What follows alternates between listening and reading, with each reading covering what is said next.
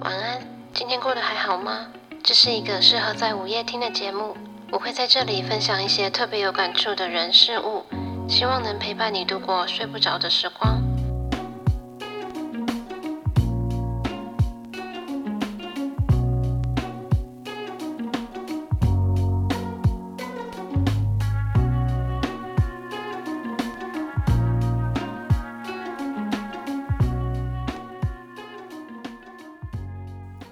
大家好，今天是久违的午夜里男系列。这系列我已经超级久没有更新的，最后一次应该是去年的七月还是八月？去年夏天的时候，已经真的是有一段时间了。那今天呢是要来跟大家分享一下我最近有去的几个很喜欢、很喜欢的展览。我本来是打算一月份至少要去两个展览的，可是大家都知道嘛，前一阵子疫情突然又开始比较严重，所以就取消了。那讲到这边，可能有些人会觉得，诶，怎么突然要去这么多展览干嘛？其实我本来就蛮爱看、蛮爱逛展览的，然后加上今年年初的时候，我看了一部影片，嗯，是一个我一直以来都有在看的一位日本 YouTuber 的影片。那个影片的名字叫做《今年内想做的事情》。对，当时看到我也是跟大家一样，觉得应该就只是所谓新年新目标的那种影片吧。然后我细看了那个标题嘛，才发现他居然列了七十几个，我直接变超好奇，马上点进去看，就很想知道到底是什么新年目标，他居然列了七十几个。那我看完影片之后才发现，哦，他所谓想做的事情。都是一些相对来说比较小的事情，不是一般大家在新年会说的那种大目标啊，然后对自己有哪些期许之类的，比较像是生活中的小事，有点像是嗯代办事项的感觉。比如说想看谁的演唱会啊，然后想读谁的哪个作家的书啊，或者是想要买一个想要买很久的，但是还没买的东西。甚至是整理家里的某一块区域，就这样的小事情。而且他影片还有说，他想做的事情其实也不止七十几个，他之后应该也会陆续增加。那我看完后就觉得，哎，很不错诶，一有想做的事情就记下来，这样也比较不会忘记。所以我也学着他列了一个二零二二年想做的事情的清单。那我目前只写了三十几个吧，就我没有办法那么快想到那么多。里面当然就有包括想要多看一些展览，所以才会好像哎，我怎么突然看那么多展览这样子？那今天要分享的第一个展览，就是在北流举办的“唱我们的歌”流行音乐故事展。这展览的名字有点难念，而且非常的长。那是我在去年的十一月份看的吧，虽然不是今年去的啦，可是我很喜欢。所以我就把它列进去了。如果是有追踪我的 IG 的人，应该会知道，因为我那时候有 po 文，诶，我是传线动吧，反正我那时候有很推荐这个展览就对了。那怕有人不知道，我就提一下北流，就是台北流行音乐中心，在台北南港。这一次的这个唱我们的歌流行音乐故事展，是北流它聚集了非常多。嗯，工作人员像是一些音乐人啊，或是一些展场设计人，或者是之类其他的工作人员，然后他们一共花了四年多的时间去筹备出来的一个展览，展出时间是从二零二一年的九月十八到二零二六年的九月二十，所以其实还有很长的一段时间。那我真的非常非常推荐这个展览，希望大家听完之后呢，会多多少少对这个展览产生一点点兴趣。那我们就开始吧。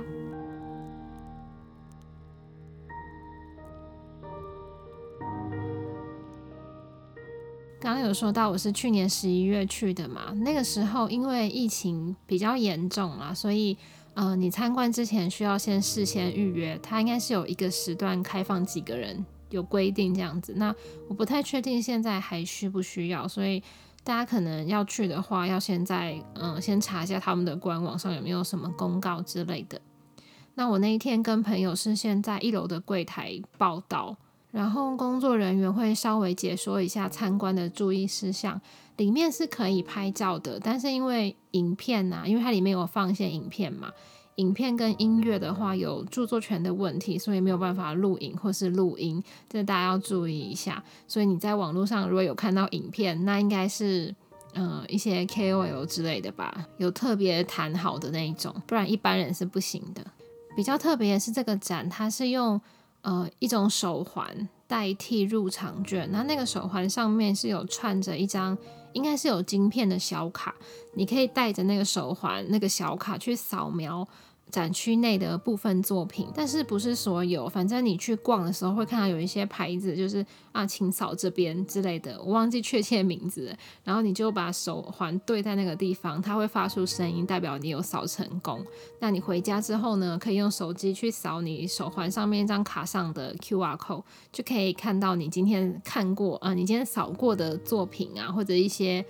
展出的东西的详细的解说跟内容。然后还有给我们一人一台的导览机跟耳机，那导览机其实有一点点重量，对，所以如果大家不想要拿太重的东西逛的话，它一楼有置物柜，你可以把包包或者像现在冬天把大外套放在里面啊，就只带手机、相机，然后导览机跟嗯耳机上去就可以了。那买完票之后，往电梯走的路上会看到一面录音带墙。对，就是一整片的录音带，俗称卡带，就是现在的年轻孩子们应该是没有看过的东西。不知道为什么讲到这边突然有一点骄傲，对自己够老，所以看过这些东西。那看完之后，我跟朋友还在这面墙待了很久，我们一直在找有没有什么比较新的歌手，还有一些嗯怀旧了一下，有一些不知道消失到哪边去的艺人。展览是从四楼到六楼，一共分成十二个展区，然后参观路线是由上而下，所以从六楼开始。那因为网络上已经有很详细的展览内容了，我就不这么详细的介绍。我比较想要分享一些我自己看到的东西。那也许有些东西我理解到的跟策展人所想要传达给大家的东西是不一样的，那也没关系，反正大家就听听看吧。刚刚说每个人都有一台导览机跟耳机嘛，那耳机里面播放的音乐会随着展区变换，然后音乐也会更换。每换到一个新的展区，会有一位嗯负责解说这个展区的解说员，一个导览员的感觉。那这个解说员都是有。知名的歌手或是一些音乐产业的相关人士来担任的，大家听的时候可以猜猜看这个人是谁。那我就先从六楼开始介绍吧。六楼有一种穿梭在各个年代的各种地方，不过大家不用太担心，我说的年代不是以年代区分。我觉得其实他这样很贴心，因为有些地方。因为如果他用年代区分的话，像现在大学生、高中生，他们一定会很想要跳过以前的年代，他们会想要赶快跳到自己认识的人。那前面那段不看的话，我觉得是蛮可惜的。所以我觉得他以场景区分是蛮贴心的。那第一个场景是台北圆环，台北圆环在过去就是一个音乐交流的地方。那像爸爸妈妈的年代啊，好像就是在这边买唱片的。再来第二个场景叫做时代电器行，它展场就是设计成一个电器行的样子。那一走进去就会看到很多很复古的电视机啊，还有一些家电等等的。电视机里面会放一些嗯陪着我们长大的音乐节目，像是五等奖、超级星光大道之类的。再来第三个场景是台北戏院，台北戏院这边也是一样，不是以年代区分，它。介绍的东西是从过去到现在都有，那有一些是我根本就听都没听过的歌曲，或是电影名称，然后一直到比较后期，像什么《海角七号》啊，或者是更后来的。那我觉得比较值得一提的是，它的售票口的场景做得非常的漂亮，很复古，很适合拍照。整个六楼就是以这种概念去呈现的。接下来到五楼。五楼呢，比较像是呈现一个跟音乐有关的故事。那它除了告诉大家跟音乐有关的故事之外啊，它也呈现出音乐带给大家的故事。像第一区的音乐爱情故事，他这边截取了非常多情歌的歌词，有一种带人一秒回到过去某个时候的感觉。你看到某一句歌词，就会想到那时候跟你一起听的人是谁，或者是你在哪里听的，你跟谁一起去 KTV 唱过这首歌。接下来第二区唱片的出身，第二区算是我本来没有接触过的地方。这边主要是讲一些，嗯，一些名人用过的乐器啊，还有他们的。录音机、混音机之类的，另外还有唱片制作的过程啊，比如说专辑制作的开会记录啊，还有一些作曲作词的手稿，然后还有嗯封面设计、唱片封面设计的草稿之类的，我觉得算是一般人比较不会接触到的区域，所以大家可以。仔细的看这个这个展区，我觉得很有意思，可以知道很多我们以前没有去思考过的东西。第三个区域叫做音乐的魅力，这个区域呢是在讲台湾音乐最多元。最嗯，算是大起飞的那段时间吧。说台湾的音乐曲风很多元啊，像什么华语啊、中文嘛、客家话、闽南语，什么样类型的音乐都有人做。然后列出了非常多有名的歌手。那这些有名的歌手，其实有一部分，就除了妈妈、爸爸妈妈年代之外，到现在算是我们这一代跟我同年龄的来说。都知道的歌手，我觉得就是台湾音乐最辉煌的时代吧。五楼比较特别的地方是，它有展出了金曲奖主持人的衣服，还有 S.H.E 演唱会穿的衣服，我觉得也蛮特别的。最后来到四楼，五楼到四楼的阶梯有一个很有巧思的设计，它在墙壁上有写了非常多。嗯，在台湾算是比较非主流音乐、非主流乐团的歌曲的歌词，因为在我高中，应该是高中升大学那一段时间吧，诶，还是大学，反正就是我学生时代有一阵子非常流行非主流音乐，所以也是一个怀旧的设计。那我给四楼取了一个名字，叫做那些年我们去过的 Live House。好老梗哦，不过它整个展场四楼就是设计的好像一间嗯 live house 的感觉，然后像墙壁上就会有一些我们以前去过的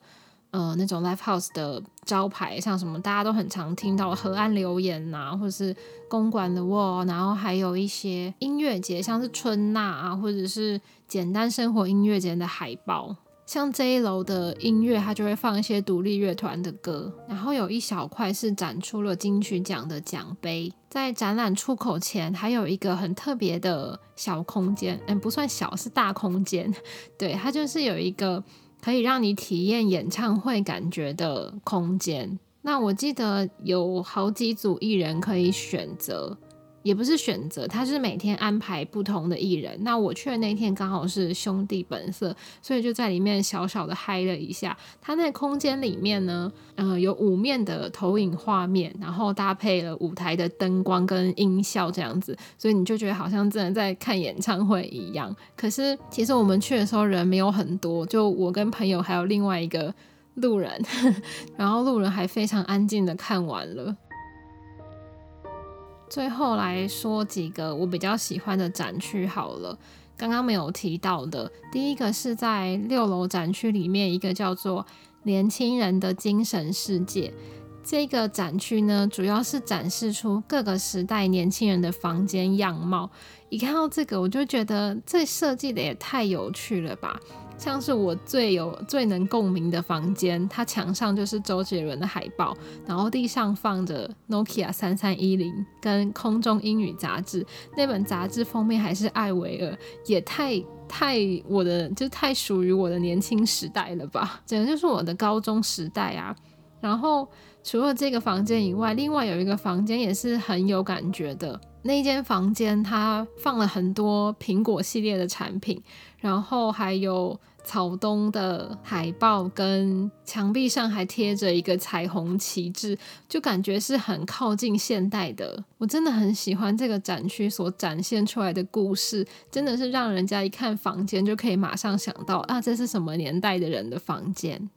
然后另外一个我很喜欢的，一样也是六楼的，叫做火车火车的展区。其实，在这个火车火车展区里面的歌，对我来说并没有非常的熟悉。然后也是有几首是我根本就没有听过的，可是我会喜欢的原因是因为会让我想到我还在台南念大学时，每次回台北、每次返乡的时候的搭车的场景，还有后来在日本生活的时候听到一些很思乡的歌会有的那种心情。我觉得他的这个